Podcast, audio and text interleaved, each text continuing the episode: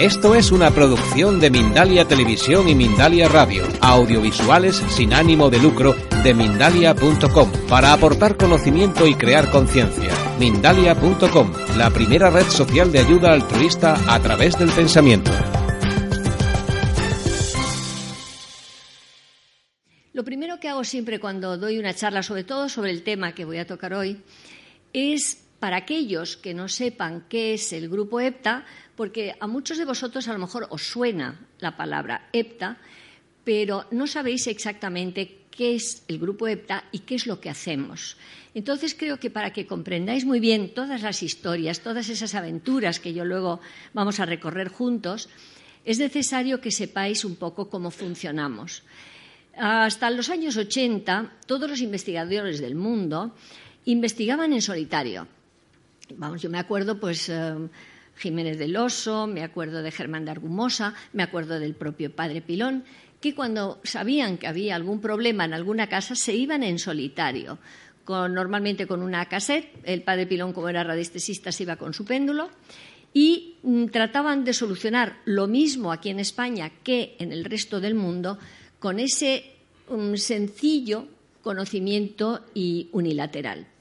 Lo que pasa es que muy pronto la parapsicología se dio cuenta que lo que se había pensado, perdón, que los fenómenos paranormales todos tenían un origen común, se dieron cuenta que no era así, que los fenómenos mm, paranormales eran muy diferenciados y que se necesitaba muchos conocimientos, un mayor conocimiento a la hora de afrontarlos y de tratar de investigarlos y de resolverlos. Y por eso se empezaron a configurar ya en Inglaterra y en Estados Unidos grupos multidisciplinares para investigarlos. ¿Qué pasa? Que como el padre Pilón estaba muy en contacto con el exterior de nuestro país, pues em, se lo planteó y a todos nos conocía, fue eligiendo a seis personas junto con él para mm, completar ese grupo de investigación. No voy a hablar tanto de ese grupo inicial porque, por desgracia, mm, cuatro elementos masculinos, además del, equipo inicial, ya han fallecido y quedamos como supervivientes de las, de las pioneras de aquella época, las tres mujeres, Piedad Cabero, Paloma Navarrete y yo misma. Poco a poco, naturalmente, a medida que en el 2012 tuvimos el gran golpe en el grupo EPTA de que eh, fallecieron Tres de los integrantes, Lorenzo Plaza y José Luis Ramos, dos físicos, y el propio padre Pilón, pues esto de sustituir o de reclutar a nuevos miembros para un equipo de investigación de estas características no se puede hacer a la ligera ni se puede hacer repentinamente. ¿Por qué? Porque los integrantes de este equipo tienen que reunir una serie de características, que luego vamos a hablar un poquitín, bueno, de paso de ellas. Bueno, os lo puedo decir ya.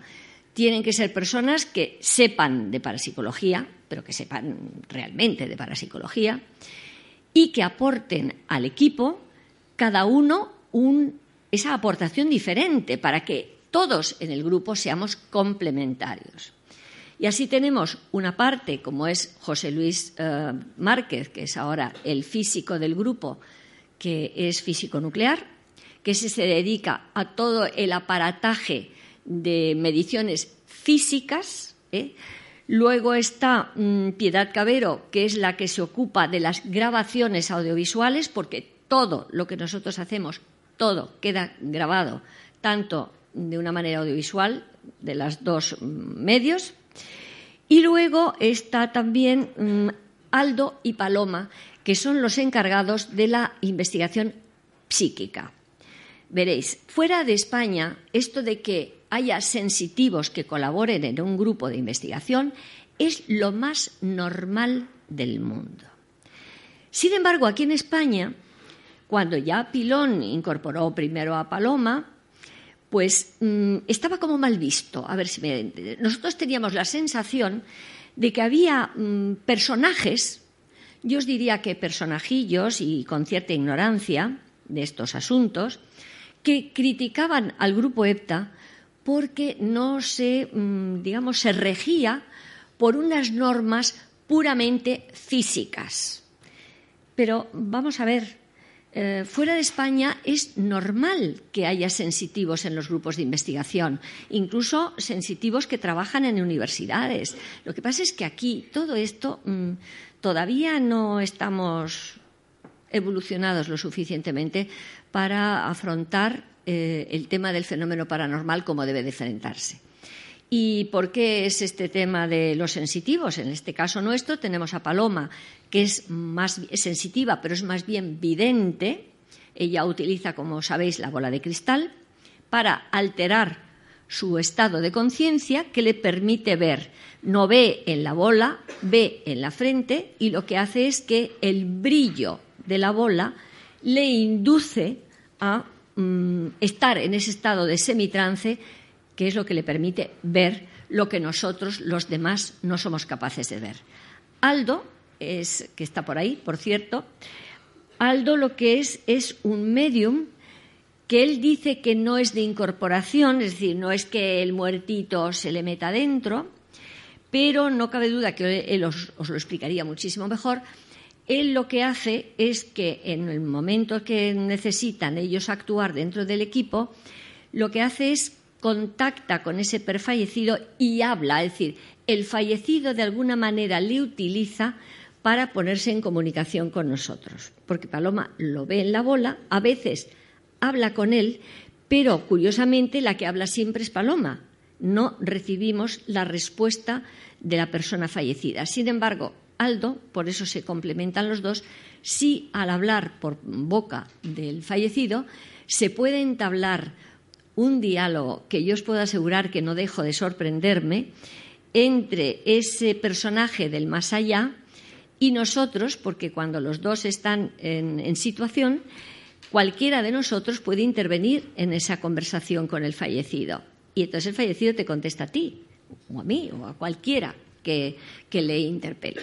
Bien, una vez que os he dicho esa configuración del equipo, Resulta que, ¿qué hacemos? Bueno, pues no hacemos nada más que seguir el protocolo que ya nos marcó el padre Pilón. Él fundó el grupo EPTA para, sobre todo, informar, divulgar, ayudar y resolver. Porque ese es otro problema que tienen muchos de los grupos de trabajo que no utilizan los sensitivos, que van a un lugar, levantan acta de lo que allí ocurre, tratan de buscar la historia del lugar, cosa que todo eso lo tenemos que hacer nosotros igual, pero luego, a la hora de que los testigos te digan, pues vemos a un señor con un chaleco que se pasea por este pasillo, pues no pueden comunicar con él, no pueden resolver el problema y cuando se van de esa casa el problema lo dejan, pero tal y como estaba cuando ellos han llegado. Por lo tanto, sabéis, informamos, ayudamos. ¿Y por qué digo que ayudar? Porque lo mismo podemos ayudar a los vivos que a los muertitos, como nos llama Paloma. ¿Por qué? Porque no creáis que yo, este puñado de casos que yo os voy a contar aquí, es después de haber acudido a muchas llamadas que no tenían nada de paranormal, por mucho que la gente cuando se pone en contacto con nosotros nos dice, es que me pasan cosas en la casa. Hay mucha soledad hay mucha incomunicación, hay mucha mala información de supercherías, porque la gente agobiada no acude a la persona adecuada, acude a personas inadecuadas que a su vez les dan información errónea. Por ejemplo, raro es la vez que no nos llaman y nos dicen, ay, porque tenemos malos espíritus en la casa. Y yo siempre les digo, ¿y quién les ha dicho a usted que tienen ustedes espíritus malignos en la casa. No, pues mire ustedes porque hemos ido a tal, a tal, y ha venido y nos ha dicho, uy, ¿cómo tenéis la casa de espíritus malignos? De verdad. Em, de eso nos encontramos mucho, ¿eh? Y hay que quitar mucha paja, ¿eh? Porque eso no es verdad. Y ahora veremos que los espíritus pueden tener problemas, como pueden tenerlos los vivos, y para eso hacemos nuestra labor de ayuda. Y yo os puedo decir que ya veréis todos los casos más o menos que os voy a contar, que son muy pintorescos, eh, bueno, pues ya lo veréis que nosotros no hemos salido nunca de una casa en la que no se ha solucionado el problema, porque hemos tenido a veces que ir meses, varias veces. hasta que la gente nos dice la verdad, porque ese es otro problema con el que nos encontramos. La gente no te cuenta la verdad cuando te llama. Y eso es muy triste porque nos hace perder mucho tiempo. Eh, imaginaros el problema, pues bueno, alguien que ve un personaje en su casa, que lo ve, no cree que tiene, que lo ve, y te lo describe, y te dice que no lo conoce. Y eso os diría que es imposible. Porque siempre un personaje que viene a ti y se hace ver es porque tiene una relación contigo. Esa es una de las características de los fantasmas. No es una imagen, que entonces puede ser una aparición, impregnación, puede ser otras cosas, pero el fantasma es alguien fallecido que se presenta ante ti porque tú le conoces y él te conoce a ti. No vas a tener nunca el fantasma del vecino del bloque de al lado, porque no tiene ninguna relación contigo.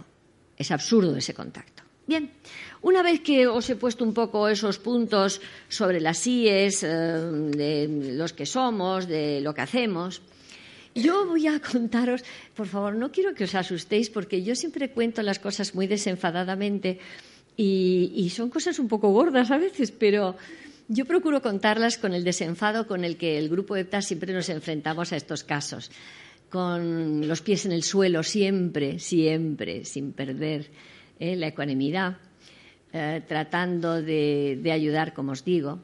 Pero curiosamente he escogido estos puñados que lo que hacemos es ayudar a los del más allá, porque es lo más atractivo. Es decir, eh, problemas de matrimonios que hemos solucionado, de padres e hijos, pero es que eso no es para psicología. ¿eh? Y por lo tanto no quiero acudir a esos casos que a veces han sido muy espectaculares. Por ejemplo, vinieron un matrimonio que quería saber eh, si su hija estaba bien, que había muerto de un accidente de moto, muy joven y ellos estaban muy angustiados porque notaban a la hija en casa. Incluso un día el padre notó como que se sentaba encima de sus rodillas, cosa que ella hacía bastante frecuentemente cuando vivía. Bueno, pues vinieron. Yo pasé mucho bochorno en, en ese contacto que Paloma y Aldo realizaron con ella, que yo la llamo Valentina, por supuesto no se llamaba Valentina, porque lo que se descubrió en esa sesión es que la chica se había quedado, la hija se había quedado aquí por eh, el problemón terrible que tenían sus padres entre ellos. Los padres no nos habían dicho nada de que se llevaban mal ni nada. Y imaginaros la violencia para nosotros cuando la niña empieza a hablar, empieza a leer la cartilla al padre y a la madre y nosotros allí de testigos mudos porque no nos podíamos creer lo que estaba ocurriendo. Es decir, la razón de ser de por qué la chica se había quedado aquí, en nuestro nivel cercano, era la preocupación que tenía por la relación de sus padres. Os cuento este ejemplo para que veáis que cuando llegamos al más allá, eh, llegamos con nuestros problemitas, ¿eh? nuestro carácter, nuestra manera de ser, nuestro mundo de relaciones que hemos tenido aquí. Y vamos a ir, fijaros, vamos a ir un primer bloque, va a ser de asesinados y asesinos. No estamos en un programa de esos nocturnos como para que no durmáis, pero eh, cuando yo digo eh, exactamente datos concretos, es porque esto ha salido ya en prensa, en medios de comunicación o los propios dueños han divulgado el tema y entonces nosotros ya no tenemos la obligación de mantener el secreto, llamémoslo profesional, que es lo que hacemos cuando vamos a los sitios. Nosotros jamás revelamos. Yo he escrito muchos libros y todos están con nombres ficticios y, por supuesto, yo no digo unas señas, pero yo, que soy, se me olvida deciros cuál es mi papel en el equipo. Bueno, pues el padre Pilón, como era muy así, me dijo, tú eres periodista, tú encárgate de los archivos, del ordenador, de la fotografía. Y así es verdad. Es decir, me, me echó sobre mí el tema de llevar todo en el archivo, por eso os digo que yo tengo todas las señas, teléfonos reales de todos estos personajes en el archivo, pero que eso nosotros no lo podemos decir. Este es el caso de, que vino en los periódicos, el caso del podólogo asesino.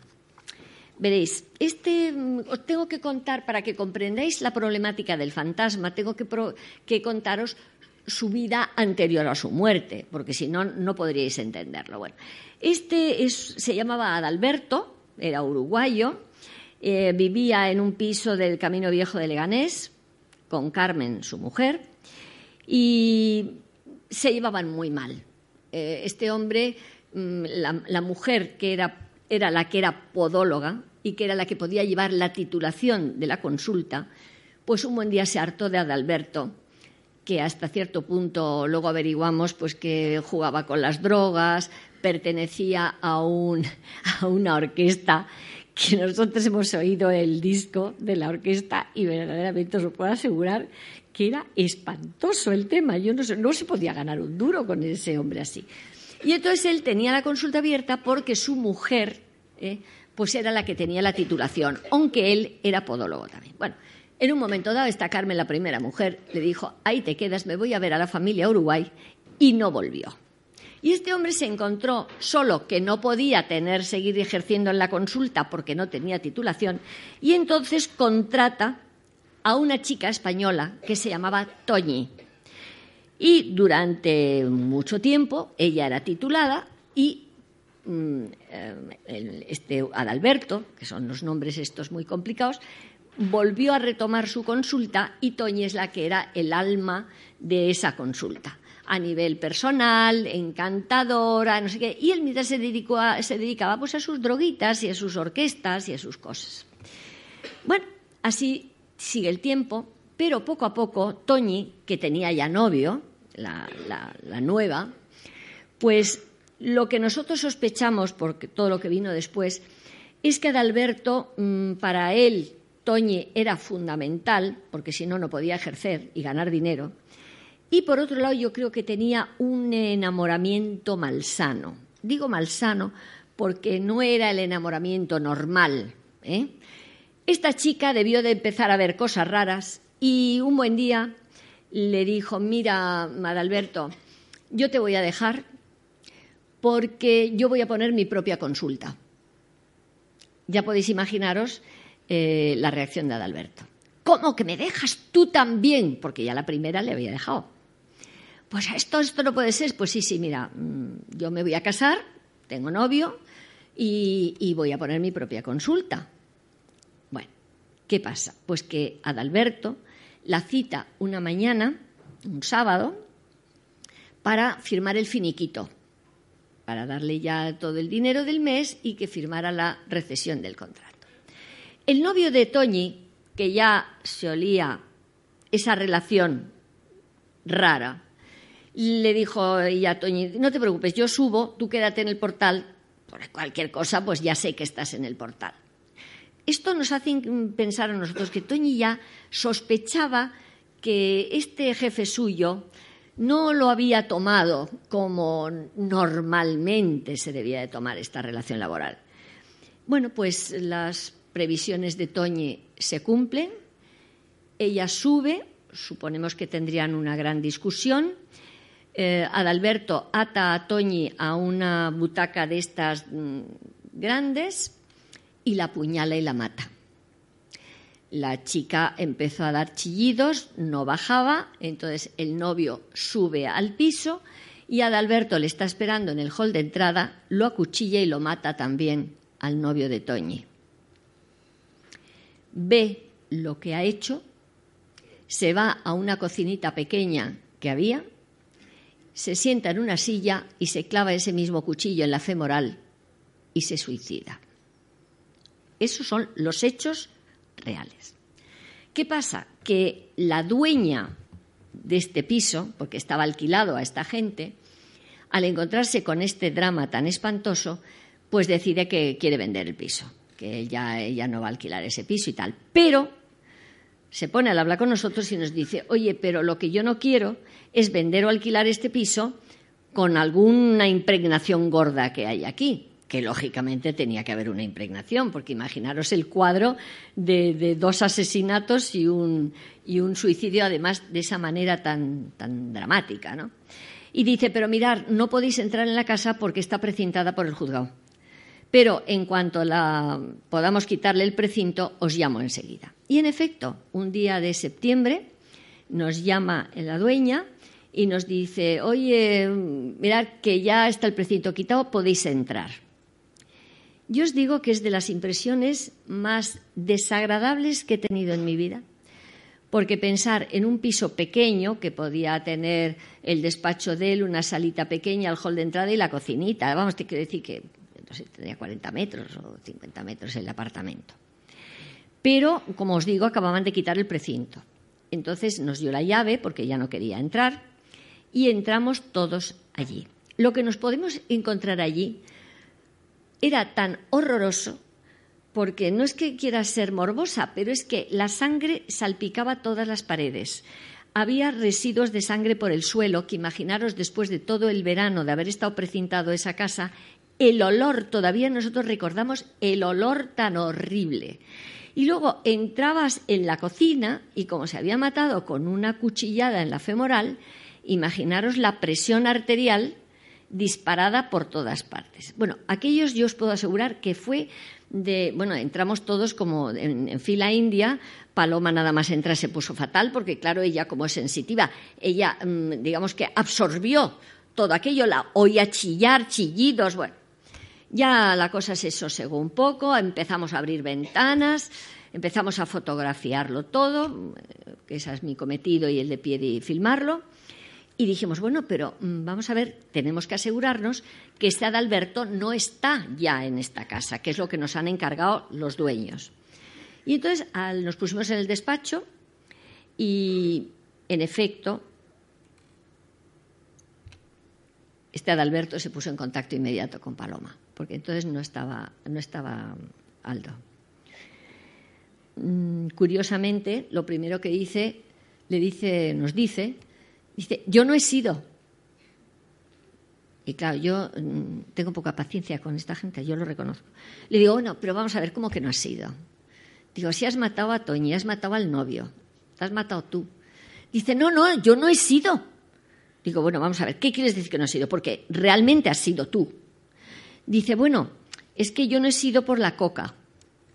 Se conoce que estaba, había esnifado o lo que fuera, antes de despedir a Toñi, y a lo mejor él no supo lo que hacía. Bueno, para cortar, porque quiero contaros otros casos, eh, estuvimos bastante tiempo convenciendo a Adalberto que lo que tenía es que eh, tenía que tener dolor de corazón, es decir, que para poder pasar al otro lado tiene que arrepentirse de lo que había hecho consciente o inconscientemente, porque le decíamos, vamos a ver, que la coca te nubló el entendimiento, sí, pero tú te tomaste coca, ahí tienes una responsabilidad. Tú no puedes decir, yo me pongo hasta las cejas de cocaína y luego lo que yo haga, ah, a mí ya no tengo responsabilidad ninguna. Bueno, conseguimos que se fuera al otro lado, en, todo caso, como les pasa a muchos, eh, tienen un miedo terrible al más allá en sus circunstancias, porque son culturas también que tienen mucho miedo a, bueno, un poco como los cristianos pensamos en el tizonazo del infierno, pues ellos también piensan que van a tener un castigo, naturalmente, al llegar al otro lado. Bien, ese. Em, os cuento esto por lo dramático de la situación que vivimos cuando llegamos. Pero tenemos otro caso, que este sí que no puedo dar señas, pero que es, una, es también un asesino que nos costó mucho trabajo ayudarle y ahora veréis por qué. Vamos a ver, este chico, em, no sé si era colombiano, se llamaba Gustavo, y su mujer viene por delante a España para trabajar.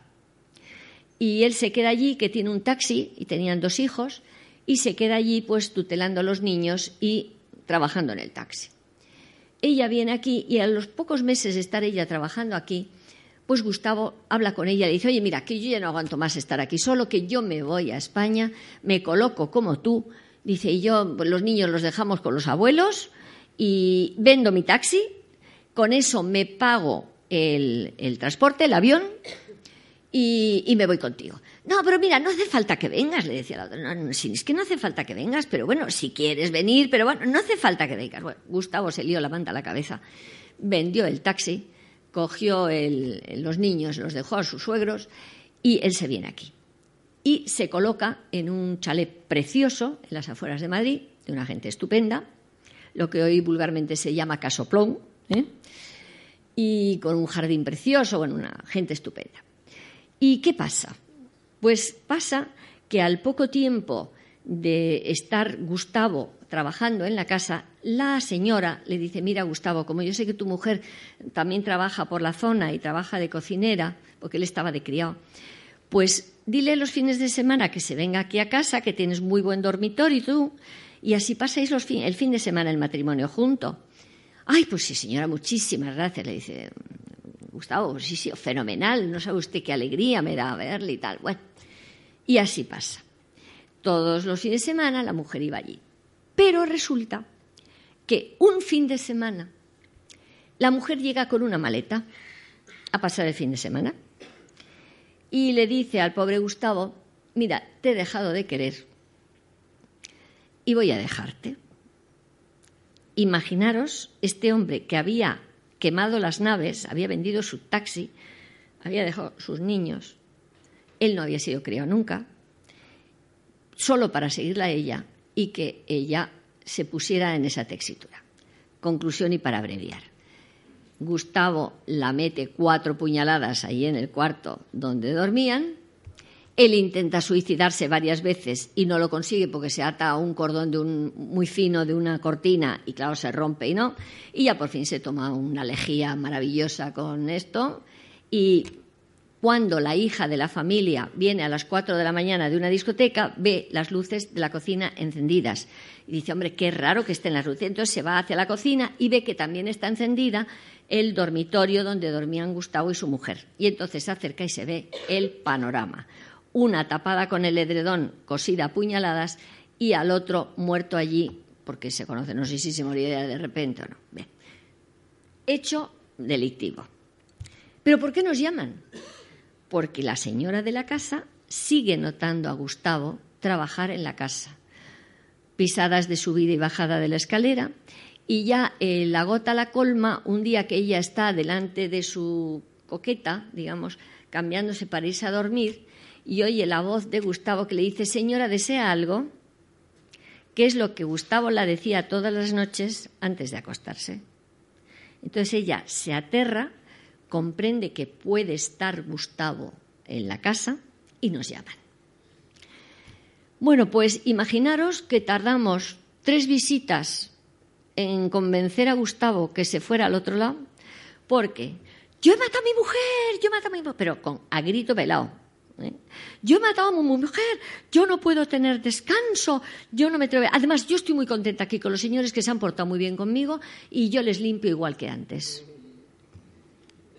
Y le decía, decía la señora, dice, te advierto que no es broma lo que está diciendo. Y dice, porque es que la casa me lo dicen las los otras personas que está impoluta. Digo, pues eh, será que el Gustavo está aquí de verdad limpiando. Todo, todo para no irse al otro lado, porque el problema de este es que no quería irse al otro. Pero claro, imaginaros que cada persona tiene un mundo de creencias. Y entonces lo primero que tenemos que hacer para ayudar ah, bueno, porque a todo esto, em, vamos a ver, él comenta cuando habla con nosotros que, no, que no quiere irse porque tiene miedo a la Pachamama. Y yo me sonaba la Pachamama, diosa madre, pero no tenía ni idea de los rituales ni de nada. Y entonces dice Paloma, ay, pues no te preocupes, nos vamos a meter en internet, saber exactamente quién es la Pachamama, a ver cómo hay que encauzar a este muchacho y para que se vaya con la Pachamama. Pero claro, como este estaba muy reacio, nosotros tuvimos que hacer otro viaje ya con toda la información de la Pachamama, que la información era que a la Pachamama se la venera, digamos, se la esto con mm, cuencos de coco eh, encendidos, incienso, por supuesto, y la Pachamama fumaba un o fuma, porque según las creencias fuma un puro maravilloso.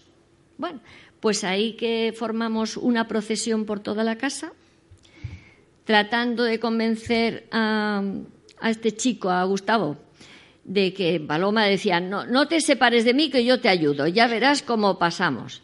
Y bueno, empezamos a hacer teatro con una procesión a la Pachamama, todos fumando cigarrillos. Eh, me acuerdo el medium que era Daniel Chumillas, que no sé si le conocéis, en aquel momento estaba con nosotros. Esto, fumando, que él no fuma. Así que imaginaros en la prueba que fue para él fumar un puro, que le llevamos un puro pequeño, tal. Y a todo esto la salmodia, porque todo esto, claro, es como un ritual, diciendo, pues la Pachamama, bendita Pachamama, Gustavo, que te acompañamos a la Pachamama, y el otro, cada vez que daba un paso hacia la Pachamama, aquello no. Hasta que llegó un momento en que, eh, eh, esto, iba a decir Aldo por la costumbre, esto Daniel, pues dice, está a punto de pasar. Entonces ya Paloma y él siguieron decirle, sigue, sigue adelante, que mira, que tienes a la Pachamama al otro lado, que te va a coger en su seno materno, porque es diosa madre, que perdona todo también, ¿no? Y así conseguimos resolver este, este problema de Gustavo y la Pachamama. Yo os digo esto porque a veces tenemos que improvisar mm, de todo mm, para ayudarles, porque hay que ponerse siempre en el tema del, muerto, de su cultura, de, sus problemas, porque al final es eso, es que tienen problemas. Si no, te vas normalmente perfectamente al otro lado rápidamente y bien. Pero si tienes algún tipo de problema, como lo tenía este, que estés asesinado. Este no es asesino, sino estés asesinado. Y fijaros que nos llega el caso desde una óptica rara, yo lo tengo metido en mi tercer libro como Serendipity, porque es que hay veces que nos llaman para una cosa y luego el tema que realmente tienen no tiene nada que ver para lo que nos han llamado. Es decir, que eh, surge. Y este es uno de los casos. Un chalecito aquí en la Sierra de Madrid en la que, bueno, pues eh, notan ruidos en la casa, em, notan como gente, pero ya un día es que ven en el jardín, porque era una casa con un jardín muy bonito, a una señora con un traje largo, una Pamela maravillosa y paseando a un perro.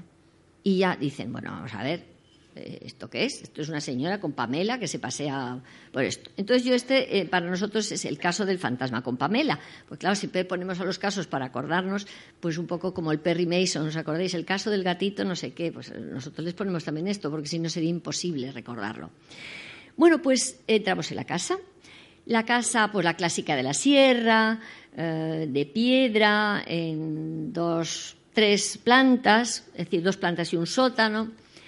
Ya la casa era extraña porque en el sótano había como cubículos, imaginaros como zulos, porque no tenían puerta. ¿eh? Eh, tenían solo un ventanuco que veías y que. Bueno, la casa era rara, la gente actual normalísima. Bien. Bueno, pues era un día de, no sé si de julio o septiembre, pero que hacía muy buen tiempo y nos pusimos en la terracita del chalet a hacer la, sesión. Ahí sí estaba Aldo, eh, os contaré, y estaba Paloma. Y estábamos, pues todos nos ponemos así alrededor para respetar esa distancia y esa cosa. Y curiosamente, porque esto es, es muy curioso, pero ¿cómo te diría yo? Surge rápidamente. No es algo que tienes que decir, a ver si viene alguien, como gente que te dice, no, no. Cuando hay una persona y se les da la oportunidad, a través de Paloma y a través de Aldo, de comunicarse, es lo que están deseando. Quieren que se sepa su historia. Esa es otra de las cosas que tenéis que tener en cuenta. Quieren que se sepa su historia. Y cuando su historia ya se conoce, a veces el fenómeno ya no es necesario hacer nada más. Lo que querían era comunicarlo. Yo os doy estas pinceladas para que lo, lo, sabéis. Bueno, pues os digo, estábamos en el jardín y enseguida Aldo incorpora a un hombre que se llama Paco, de unos 40 años, y Paloma que lo ve en la bola está sucio, desaliñado y sobre todo indignado. Esa es la, clave de todo el asunto. Bueno, dice que le encerraron en un sitio oscuro y que le pegaron cuatro tiros. Le habían matado. ¿Pero cuándo te habían matado? Pues por un problema de tierras, porque yo no quería vender la tierra. Y fue justo en la posguerra nuestra. Deciros también que el tal Paco, sospechamos por lo que nos contó, que si él echaba la culpa de su asesinato a personas de la posguerra, también es verdad que él durante la guerra tampoco se había portado demasiado bien. ¿eh? Porque, claro, todas estas cosas se arrastran. Pero él estaba muy indignado porque él decía que le habían matado a los 40 años de mala manera. Es curioso, ¿eh? ejecutado en el fondo. nosotros pensamos que es que su familia quería vender las tierras, él tenía una participación y él se negaba, y mientras que él se negara no podían vender las tierras. Y entonces, pues yo creemos que fue alguien familiar que dijo, le pegamos cuatro tiros, le enterramos en el jardín del chalecito este. Y claro, pues ahí estaba el pobre Paco, indignado en grado sumo. Bien. Mm, Paloma le pregunta que por qué no, no ha seguido su camino. Y dice, no, no sigo mi camino, pero, pero yo realmente quiero irme de aquí. Yo no sé qué hago aquí ya. Porque nosotros, claro, todo esto es una conversación de tiempo, ¿no? De hacerles ver que aquí ya no tienen nada que hacer, que tienen que seguir su camino, pero deciros también que hay veces que ellos voluntariamente es difícil que se vayan.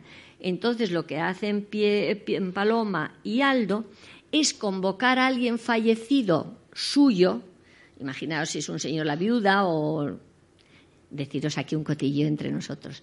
Las amantes funcionan de maravilla.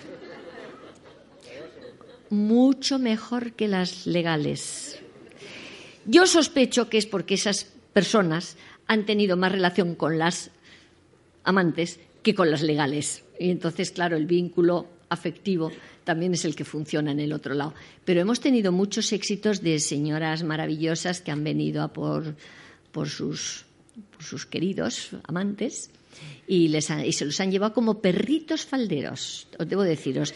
El persona que decía, no, yo no me voy, no me voy, pues llegaba la otra, una con rubios, con tirabuzones rubios, otra diciéndole amor mío, y el otro muertito y todo. Se deshacía como una especie de azucarillo y la otra se lo llevaba de la mano. Y cuando salíamos de la casa, decía, ¿os dais cuenta otra vez? ¿Otra vez la amante? ¿Eh? también tenerlo en cuenta. Son pequeñas pinceladitas que yo os doy, pero que, os hacen más ameno las historias, porque son historias truculentas. Deciros algo muy curioso que yo no lo había visto nunca en ninguna sesión de Paloma y de, Aldo, ni de anteriores, que es que mm, lo comprendo porque cuando tuve que estudiar para mi segundo libro este de crónicas, se puso de manifiesto que cuando llegas al otro lado y no has ido todavía a donde tienes que ir, tienes una capacidad de creación. Es como si la gente que se queda en esta interfase, como decía Sinesio Darnell, eh, se creara una realidad virtual. Entonces, nosotros hemos tenido una persona fallecida que ahora la casa es el dormitorio de una persona moderna, pero era su despacho y entonces él se ha recreado su despacho donde era su despacho y quiere dar, y da la lata a la persona que está durmiendo allí porque es su despacho y quiere que esa señora se vaya de su despacho. Entonces, te digo que son muy pesados a veces, ¿eh? muy pesados. Pero es, entablar un diálogo y les, terminas convenciendo. Ese fue uno de los que se fue con la amante. Eh, y que se iba de veraneo en coche de caballos. Yo es que me reía mucho con él. Fijaros, un muerto que se va en coche de caballos y se iba a San Sebastián a la granja, no sabía. Y me decía, estás tonta, ¿cómo me voy a ir? Pues en mi coche de caballos. Dije, ah, claro. Pues claro, yo tenía curiosidad porque me dijera cómo se iba a la granja y a San Sebastián. Yo pensando que, oye, en uno así, pues hubiera ido, ¿no? No, no, no, él seguía recreándose el coche de caballos, su despacho, eh, todo, toda la pesca. Bueno, pues este, lo que más me chocó es que cuando ya vimos que el pobrecito tenía muchas ganas de irse y de terminar con ese odio que había tenido a sus asesinos y que nosotros poquito a poco le hicimos ver y convencer de que era inútil eso, porque eso ya en el otro lado pues, ya no sirve para nada. Entonces mm, le dijimos, mira, mm, dice Paloma, yo estoy viendo a una señora estupenda que se llama, me parece que era Rosa, que está dispuesta a venir a por ti. Dice, ay, sí, es mi mujer, mi mujer. Esta, fíjate, fue la mujer, sí. Se conoce que el pobre no tenía amante. Y, vino, vino su mujer. Pero la preocupación de él era, dice, pero yo estoy muy sucio. Me tenéis que dar una camisa limpia. Yo decía, ¿pero qué está diciendo este tío? Vamos a ver. Pero es que entonces Paloma y Aldo hacen el ademán como yo hago ahora mismo, dice, ten Paco, la camisa limpia, y se la da Paloma a Aldo. Y dice Aldo, en boca de Paco, dice, hoy esto ya es otra cosa. Y tú, que estás fuera, y que te ves que ni hay camisa, ni hay nada, y que se establece un diálogo surrealista, dices, oye, y funciona. El otro diciendo que eso ya era otra cosa. Se fue de la mano de Rosa, encantado, y te digo que pudimos solucionar. El diálogo con él es muy largo, que yo siempre lo traigo por si acaso, pero no porque quiero mm, meteros de lleno en otro mundo. Mm, a ver qué tiempo tengo. ¿Qué tengo? ¿Media hora? Ah, si tengo media hora os puedo contar otro. Y ahora van a venir un bloque que, hemos tenido, que os lo voy a pasar muy por encima porque es que si no es muy, muy largo, son teatros. Deciros que a nosotros nos llegan la temática de los casos como por racimos. De repente tenemos casas de, ¿sabes lo que digo? Casas en la sierra o, teatros. Ahora os veréis, centros de salud. ¿eh? Es decir, vienen como de dos en dos, de tres en tres en bloque. No me preguntéis tampoco por qué, pero es así. Y tuvimos una época, unos meses, en que, hombre, también por contactos personales que podíamos tener acceso naturalmente a, esto. Bueno, me acuerdo la entrada en uno de ellos, que era un teatro que tampoco os puedo decir, pero, porque es aquí en Madrid, muy conocido. Em, tuvimos, tuvimos que entrar con las luces de situación para que nadie supiera que estábamos dentro. Eso os digo ya de antemano. Eh, bueno, era divertido. Ese pobrecito era un, ¿cómo se llama? Un tramoyista que Aldo y yo, es que lo cuento, pero es que me da pudor, porque es que Aldo me dice, pero sí que tú eres bruja. No, no, yo no soy bruja en absoluto. Pero eran medio oscuras, íbamos con las linternas por detrás del escenario, que sabéis que hay siempre las bambalinas, tal. Y, y entonces empezamos a andar Aldo y yo y tal. Y yo, que no veo nada. Hago así, digo, uy, Aldo, si ahí hay un tío colgado de arriba, de las cuerdas de la tramoya. Digo, además lleva como un blusón grande, una cosa. Digo, yo estoy chalada perdida. Dice, no, yo lo noto por aquí abajo, que nos está acompañando.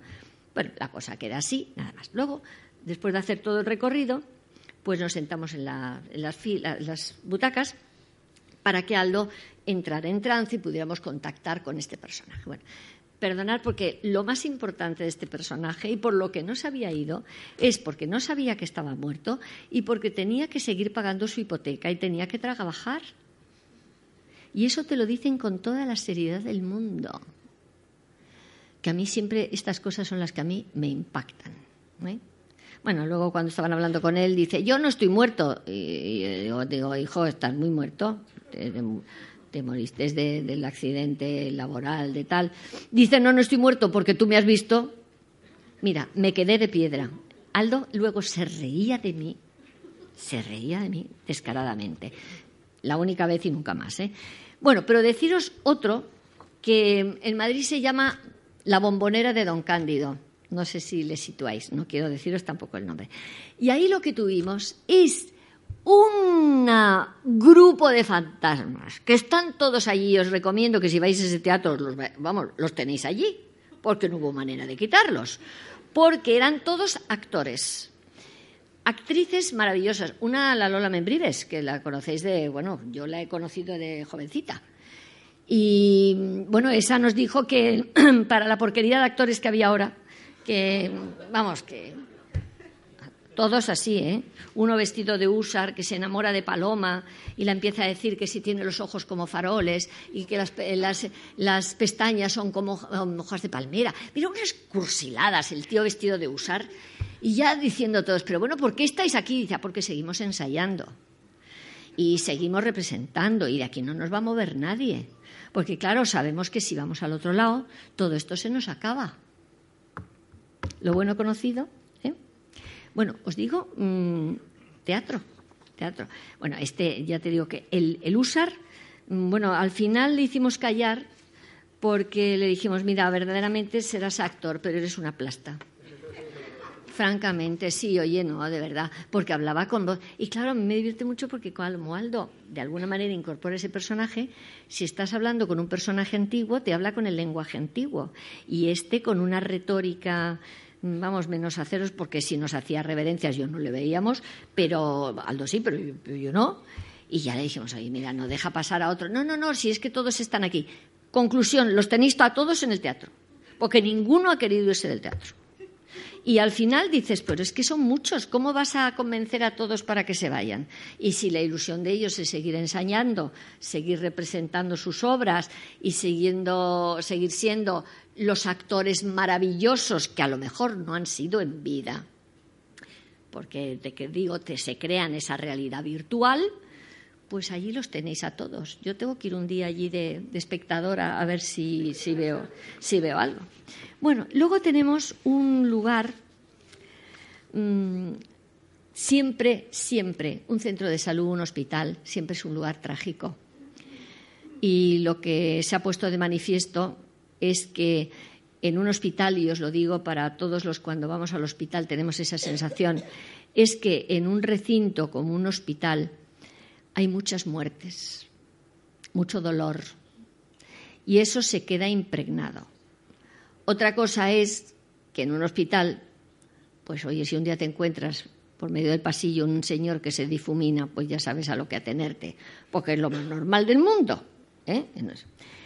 Nosotros tuvimos un caso que también os los paso así como, pinceladas, porque si no sería muy, muy, lento y muy absurdo.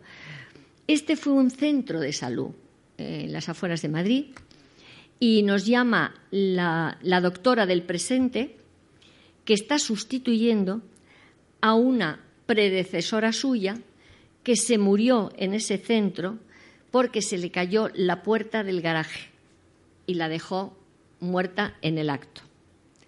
También es muy mala suerte, pero es así. La metieron dentro, no la pudieron reanimar y así estábamos. Bien, claro, nos llaman porque, mm, por supuesto, hay ruidos. Por supuesto, cuando entra alguien, la médico esta, la que nos llamó, era como si oyera lo que tenía que hacer, que ella era médico de urgencias, te quiero decir, pero como, como una voz. Había humo que llamaban a los bomberos y no era humo de fuego, era como niebla en algunas zonas. Y ya, bueno, teníamos un contacto ahí y nos dijeron, oye, venía una noche, que la noche, a no ser que haya una urgencia, está esto más tranquilo, porque esa es otra, tenemos que ir para no llamar la atención. Y eso que somos muy normales. Ya nos lo dijeron un día que fuimos a un restaurante y a las 12 nos abren la puerta y dicen, uy, si son ustedes normalísimos. Yo no sé si pensaron que éramos como Rapel, que va con las túnicas o con el sombrero de estrellas, yo no lo sé. Pero se quedaron asombrados de que éramos muy normales, agarraros. Es que ellos cuentan anécdotas personales, porque son, son, hay muchísimas, pero bueno, este de las personas normales siempre me acuerdo. Y siempre se lo digo a las personas que dicen, no, oye, tener cuidado que no os vean. Ahora tenemos que ir a un caso y ya nos han dicho, es que no queremos que os vean entrar. Pero vamos a ver, vamos a ver, eh, tienes problemas eh, vamos a intentar solucionároslo. Eh, bueno, pues tendremos que entrar porque además vamos a hacer noche. es un hotel encantado, estoy apasionada. Que está cerrado al público de momento. Y imaginaros que vamos a dormir en las habitaciones conflictivas, en las dos. Claro que, vamos a ver, yo no, lo sé. Eh, yo suelo dormir con pie, el problema es Paloma que suele dormir sola, pero como ella se entiende muy bien con los muertitos, pues hay películas. Pero yo la verdad, vamos a ver, es que ahí había de todo y a la gente se empezaba a... Pues son de estos hoteles que abres por temporadas, de temporadas de verano, de buen tiempo y eso. Bien. Pues os decirlos que entonces fuimos a este centro de salud y nos salió inmediatamente la médico. Pero lo curioso, lo curioso de todo el diálogo es que no tenía que haberme ido es que ese era su leitmotiv. Es que me he muerto antes de tiempo. No tenía que haberme ido. Yo tengo todavía muchas cosas que hacer, que eso es otro de los problemas por los que se pueden quedar, porque creen, no era mi tiempo, me faltaron cosas por hacer, eso es mentira, era su tiempo y la prueba es que se murió en el acto. Pero era una mujer muy solitaria, por familia, por todo. Y entonces ella se refugiaba en la práctica de la medicina porque es lo que llenaba su vida. No tenía su vida llena fuera de la, de la medicina. ¿no?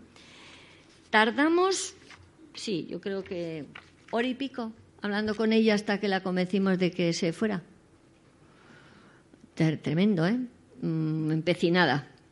Sin embargo, tengo otro, otro centro de salud que tampoco os digo dónde, porque está aquí en Madrid, es la cafetería de un gran hospital. Hasta ahí puedo.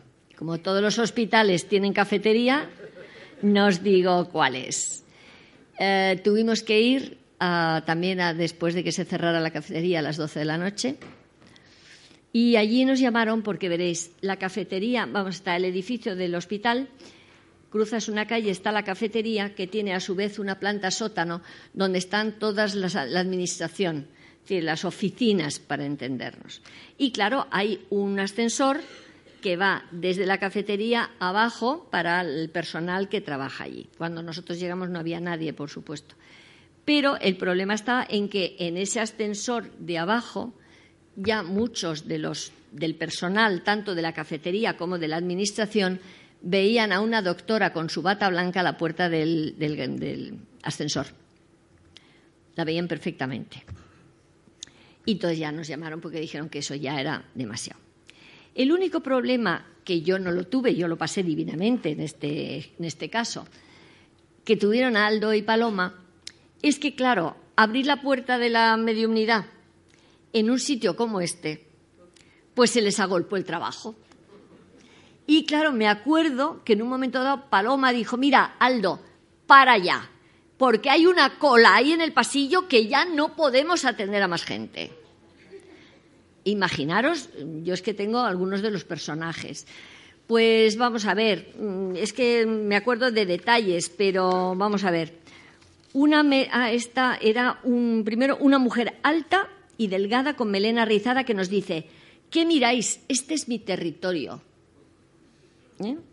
Trabajo aquí, hago expedientes y fichas. Estaba muerta, ya se habría muerto, pero ella seguía, ¿sabes?, en, su oficina.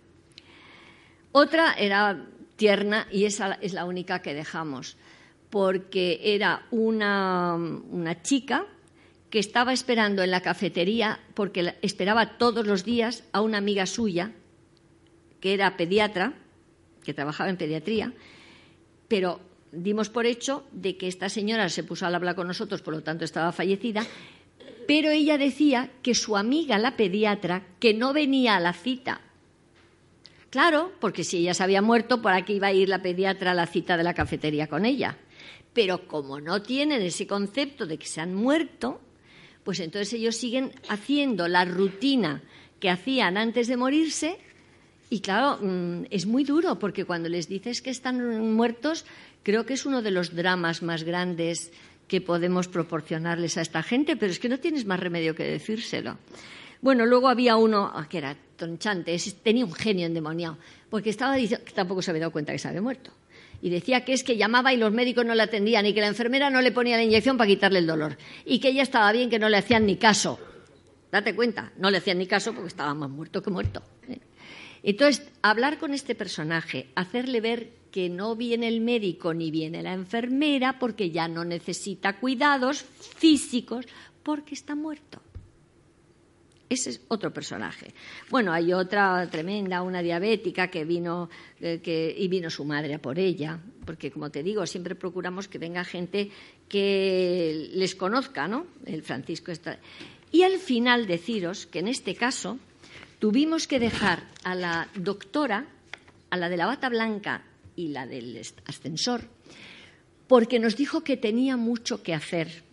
Pero fijaros cuál era su hacer era recoger a la casa a la gente que se moría y ayudarla a pasar al otro lado.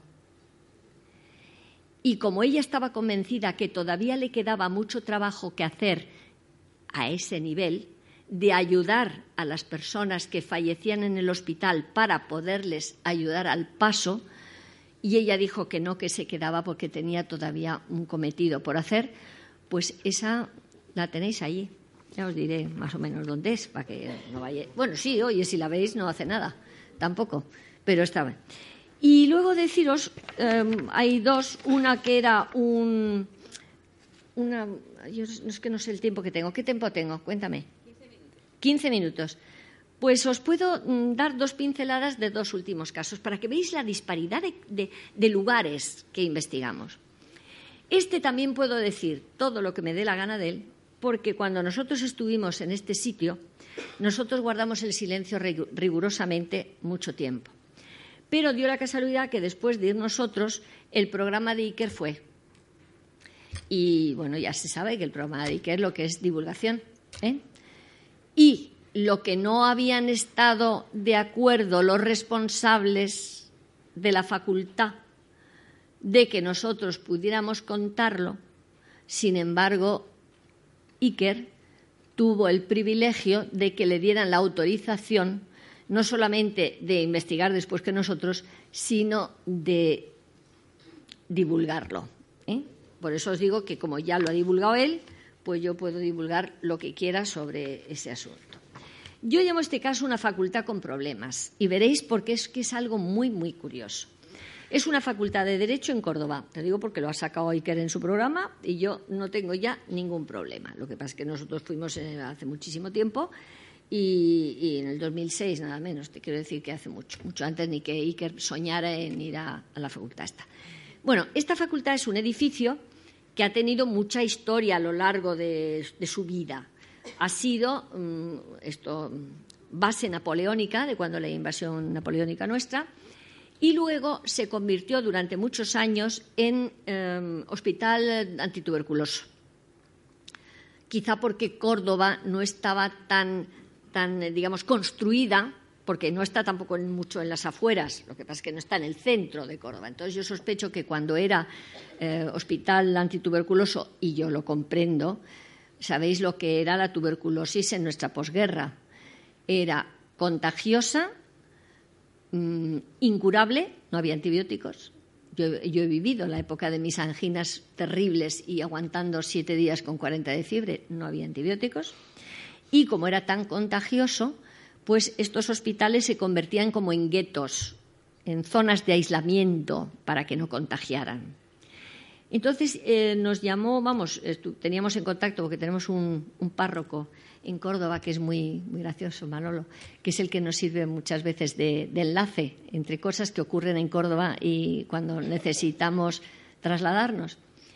Y nos puso al habla con el rector y llegamos allí una tarde y lo primero que yo les dije, y creo que lo dijimos todos, darnos el plano de, de, dónde ocurren las cosas, porque claro, en una facultad enorme eh, a no ser que te digan, pues sí, ocurre en los baños, pero en los baños del primero, del segundo, del tercero, porque eso es muy difícil para, digamos, ir coordinándonos en, puntos determinados y no perder tiempo de, de estar andando por todo el edificio. Bueno, pues así fue, pero fijaros qué curioso, donde ocurrían los fenómenos, que era el Departamento de Económicas, coincidía con el plano antiguo del hospital del depósito de cadáveres.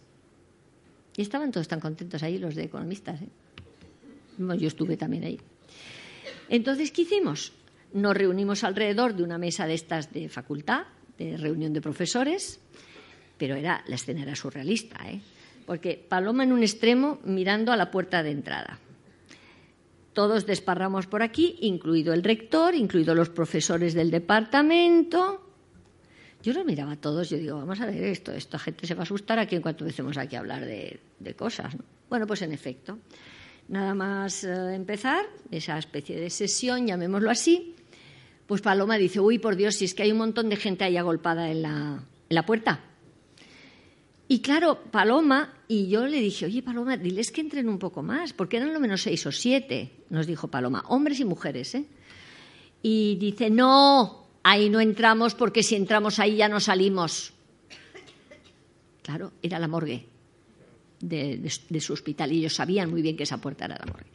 Bueno, ¿qué problema nos contaron? Pues ellos no sabían que se habían muerto. Y cuando les dijimos de irse, que les ayudábamos, dice, pero es que ¿a dónde vamos a ir? Dice, aquí no nos viene a ver nadie. Nuestras familias nos han renegado de nosotros. Eh, decía Paloma cuando los describía que era tremendo, la, ¿sabes? Las caras macilentas, delgadas, de mal color. Nos dieron sus nombres, tengo yo apuntado todos los nombres, por si acaso algún día puedo comprobar algo, que eso es muy difícil, porque claro, un hospital que ha estado funcionando hasta supongo que el 50 o 52, pues no sé yo si hay una lista de enfermos, ¿entiendes? Pero es curioso. Bueno, conclusión. Algunos mm, no se quisieron ir, sobre todo porque es que os voy a contar una anécdota muy divertida. Dice, ¿sabes lo que pasa? Que es que aquí en este, en este edificio, porque para ellos el edificio seguía siendo hospital, ¿eh? no olvidemos, os hablo de la recreación virtual. Dice, es que por el día hay unos ruidos y un jaleo que nos traen a mal traer, porque no podemos estar tranquilos. Conclusión, algo que leí hace mucho tiempo en un libro americano.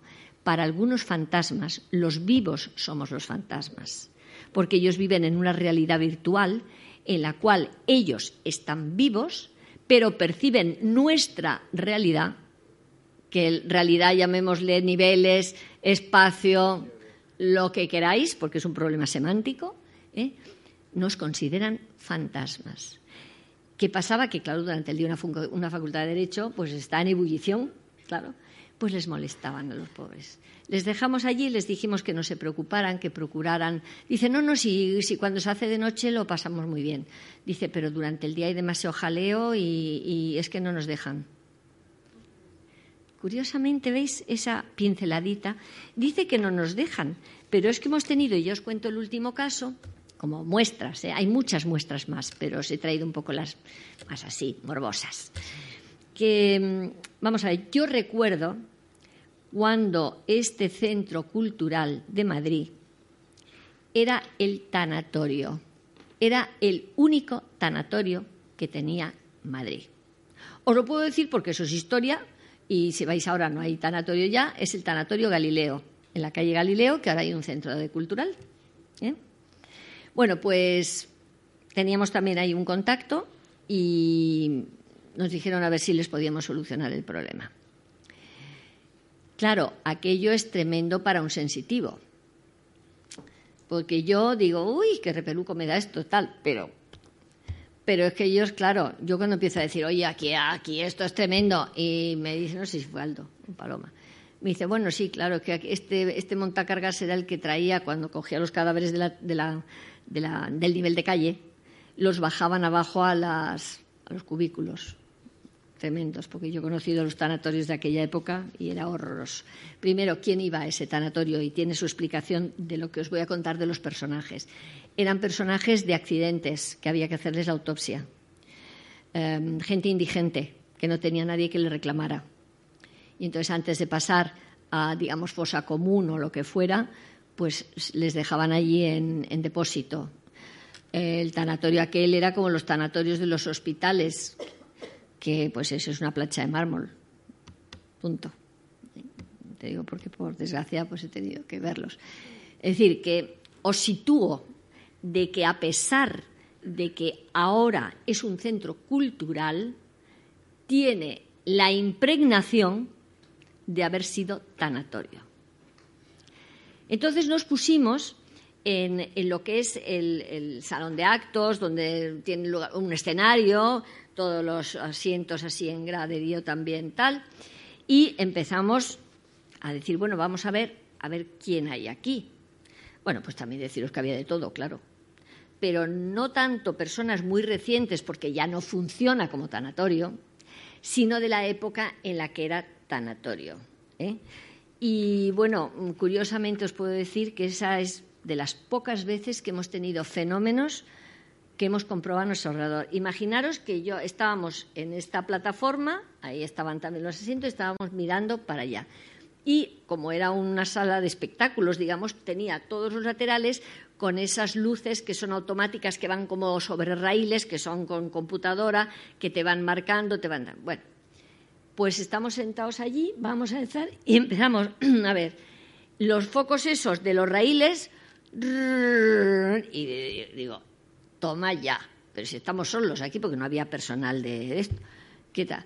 Oye, oye, y Pierre que me dice, ojo, ve, qué divertido. Digo, bueno, espérate. Y el otro lado. Y luego empezamos a notar como personas andando en la periferia de esa sala, pero no había nadie, estábamos nosotros solos. Os, puedo asegurar que era algo muy, muy curioso. ¿eh? Bueno, fuimos a este centro y, bueno, qué personajes pues le dijimos que veníamos a ayudarles. Una quería irse, uno fue por accidente, a uno le mataban, le mataron a cuchilladas. Dice, ¿cómo lo sabes? Le decían a, Paloma y Aldo, ¿Cómo, ¿cómo, sabes que me han matado de cuchillada? bueno, pues lo, estaban viendo los dos, ¿no? Porque claro, Aldo diciendo que ¿cómo, ¿cómo lo sabes? Dice, la muerte es fea y cruel. Pero claro, tenía sentido de culpa también, porque aunque le habían dado una cuchillada, él había de alguna manera facilitado la actitud del asesino. A ver si me entendéis. que es que muchas veces estas cosas, a pesar de que a ti te maten a cuchilladas, tú luego, cuando llegas al otro lado, dices, caray, es que yo, ¿qué he dicho? ¿Cómo me he portado? No es que seas merecedora de cuchilladas, pero tenías todas las papeletas. ¿eh? Deciros eso porque, bueno, había una pobrecita mía que seguía como si eso fuera cadáver. Y entonces decía, qué olor, qué olor, no os acerquéis a mí, emito un olor. Y le decíamos que no, no emites ya ningún olor. Estás perfecta, estás guapísima, no te preocupes. No, no, pero yo sigo sintiendo el olor. Fijaros lo que es la intranquilidad. ¿eh? Bueno, se cogieron de la mano todos los que se querían ir. Paloma hizo una especie de ritual pues a arcángeles o no sé qué y se los llevaron a todos de la manita hacia la luz y dejamos el, el, tanatorio este no tan tranquilo porque nos dimos cuenta que nos habíamos dejado a un fantasmita, el fantasmita de un niño que tocaba el piano. Pero como no se presentó a la rueda de prensa, pues no le pudimos ayudar. Conclusión, tenemos que volver al tanatorio Galileo, que ahora es centro cultural, para ver si conseguimos localizar. También en el teatro nos dejamos a otra, que era con una diadema, una camisa blanca y una falda de vuelo negra y bailarinas. Debía de ser del año 57 por ahí, porque yo me acuerdo haber llevado ese, atuendo. Y, tenemos que volver porque esa también dijo que no, no, que de momento no me quiero ir y salí corriendo. Y claro, eh, si salen corriendo es muy difícil de eso. Bueno, como veis, yo os he puesto que somos lo que hacemos. Eh, los casos, yo puedo estar hablando cinco horas de casos, ¿eh? pero claro, no es el caso porque le haría polvo aquí a la organización. Pero yo ahora lo que sí estoy abierta, por supuesto, es a todas las preguntas que me queráis hacer sobre estos temas, porque yo creo que si puedo contestarlas y sé contestarlas, pues estoy a vuestra disposición.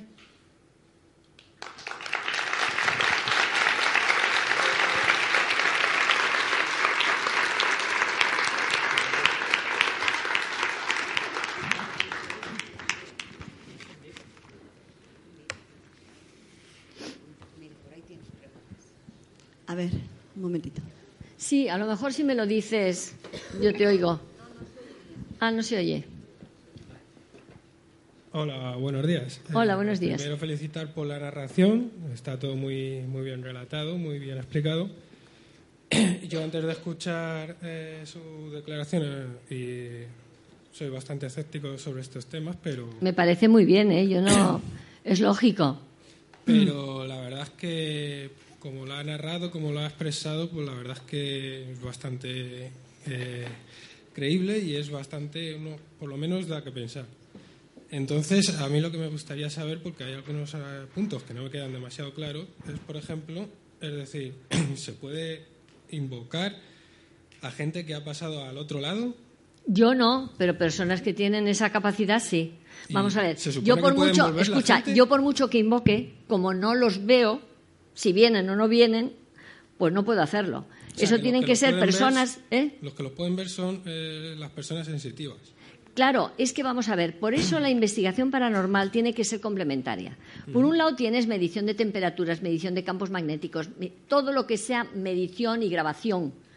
Pero cuando eso no te da, porque nosotros hemos ido a casas que lo que tenían eran campos alterados del suelo. ¿Sabes? Del campo magnético. Por agua subálvea, por minerales que de, la construcción, por cualquier cosa. Entonces ya sabes lo que es, lo mides con el magnetómetro y entonces ya sabes que tienes que distanciarlos de esos puntos de los, de los cruces Harman, que eso es pura física, ¿eh? para que eludas, porque hay personas que lo mismo que yo soy alérgica a las gramíneas, pues hay personas que son tienen más sensibilidad a esas alteraciones del campo magnético y entonces produce insomnio, irritabilidad. ¿eh? Entonces tienes que ayudarles en el campo físico. que aunque crean que eso es esotérico, no, eso es campo puramente física. Pero cuando eso no funciona y las cosas están ahí, tienes que ir de lleno a, lo psíquico, porque eh, la, causa no está en el plano físico, está en el plano psíquico. Y eso es lo que hay que resolver. Sí. no sé si te he contestado. Eh, más o menos sí, pero es que me lleva a la cuestión de que, claro, si lo ves desde el plano físico, desde el plano científico, eh, es mucho más eh, creíble que si lo ves desde un punto de vista. No, no, perdona. Es que todos estos fenómenos son fenómenos paranormales para los cuales no tenemos una explicación hoy.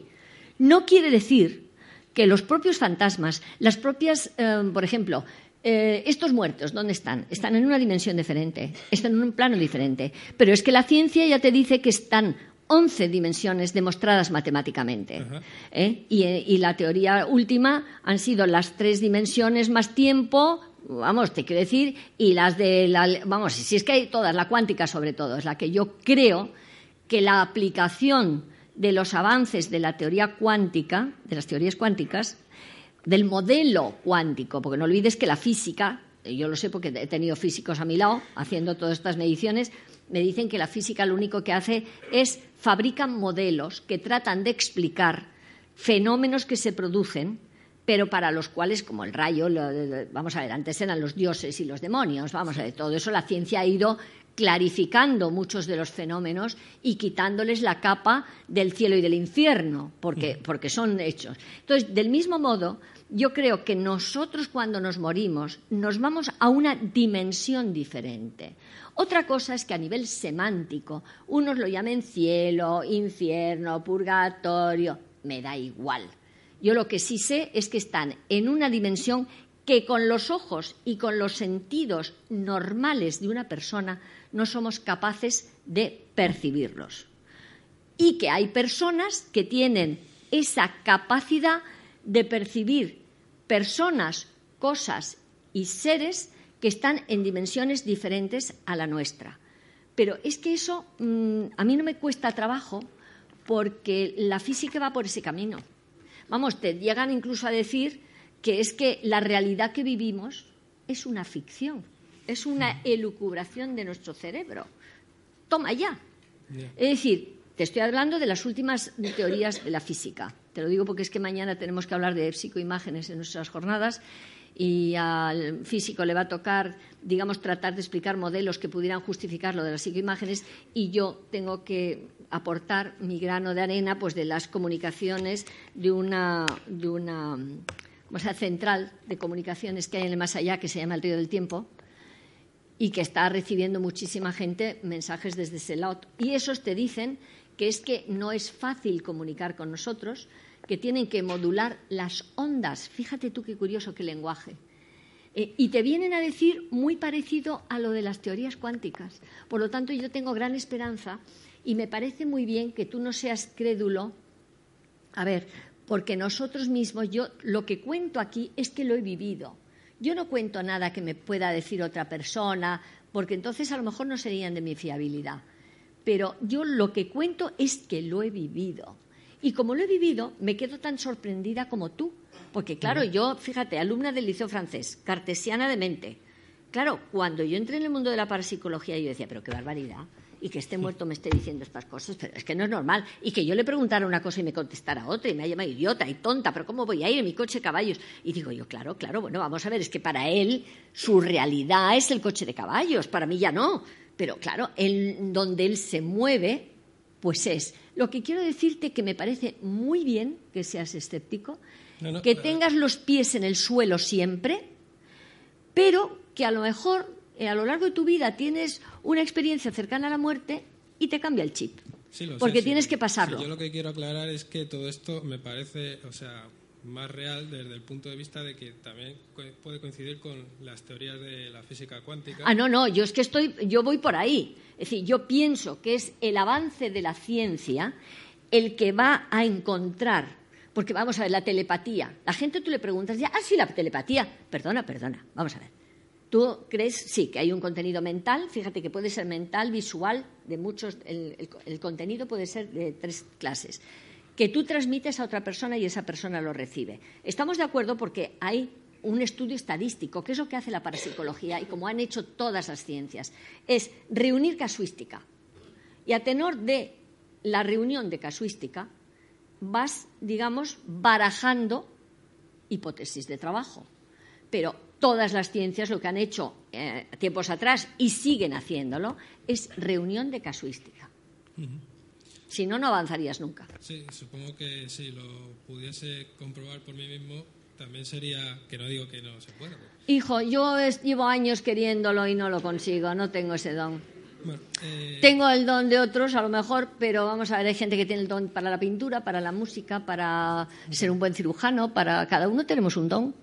Y a mí no se me ha dado el don de la comunicación. Una de... pregunta antes de pasar el turno. Este, yo lo que quería saber es, eh, se supone hay un tiempo definido, hay un tiempo definido de la gente que puede estar, eh, o la energía de esa gente que ha muerto puede estar rondando por, por estos sitios o... No, verás, lo normal es que tú cuando te mueres te vayas directamente, bueno, a lo que se llama siempre la luz, el túnel, me da igual. ¿eh? El destino tuyo fuera de, nuestro, de nuestra dimensión.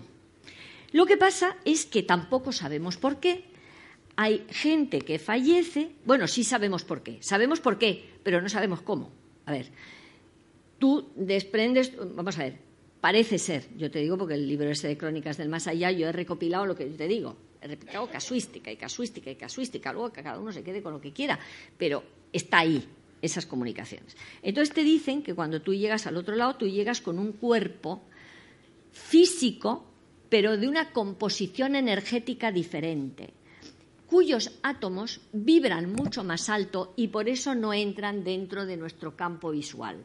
Tú también sabes que nuestro campo visual es pobrísimo, es muy, muy limitado. Si tanto a derecha como a izquierda hay montones de energías que no somos capaces de percibir. Por lo tanto, tampoco me extraña que todo el mundo de, vamos a ver, toda esa composición de unas moléculas que vibran más rápidamente no entran dentro ni mi sentido auditivo ni mi sentido. Bueno, el auditivo no te digo, los ultrasonidos no los oyes y sin embargo te pueden hacer un daño en el tímpano de miedo. Es decir, hay muchas cosas que no vemos, que no percibimos y que existen. Es decir, lo que no puedes negar es como yo no lo veo, no existe. No. Desde el microbio que necesitas y que hasta hace dos días, como no teníamos microscopio, no existían y ahí están. ¿eh? Bueno, te doy al campo de los virus, al campo de, de todo. Es decir, necesitas siempre un instrumental para poderlo. ¿Por qué? Porque a pelo no somos capaces de verlos. Pues del mismo modo, yo creo que hay una realidad con una configuración energética que no podemos percibir, pero que no tiene por qué negarse su existencia a priori.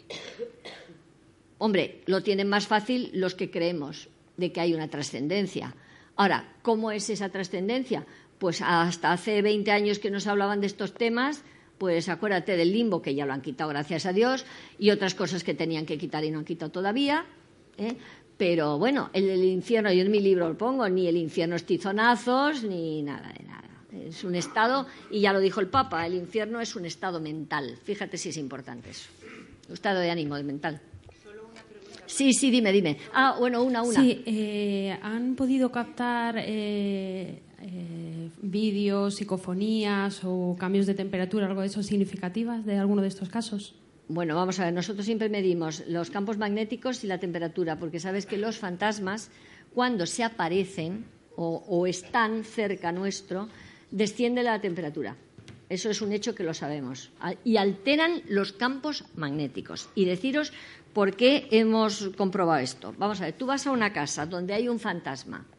Bueno, mejor dicho, no sabemos si hay fantasma. Y vemos un punto alterado del campo magnético. Primero averiguamos, el físico averigua si no hay una razón lógica por lo que ese campo eh, magnético esté alterado.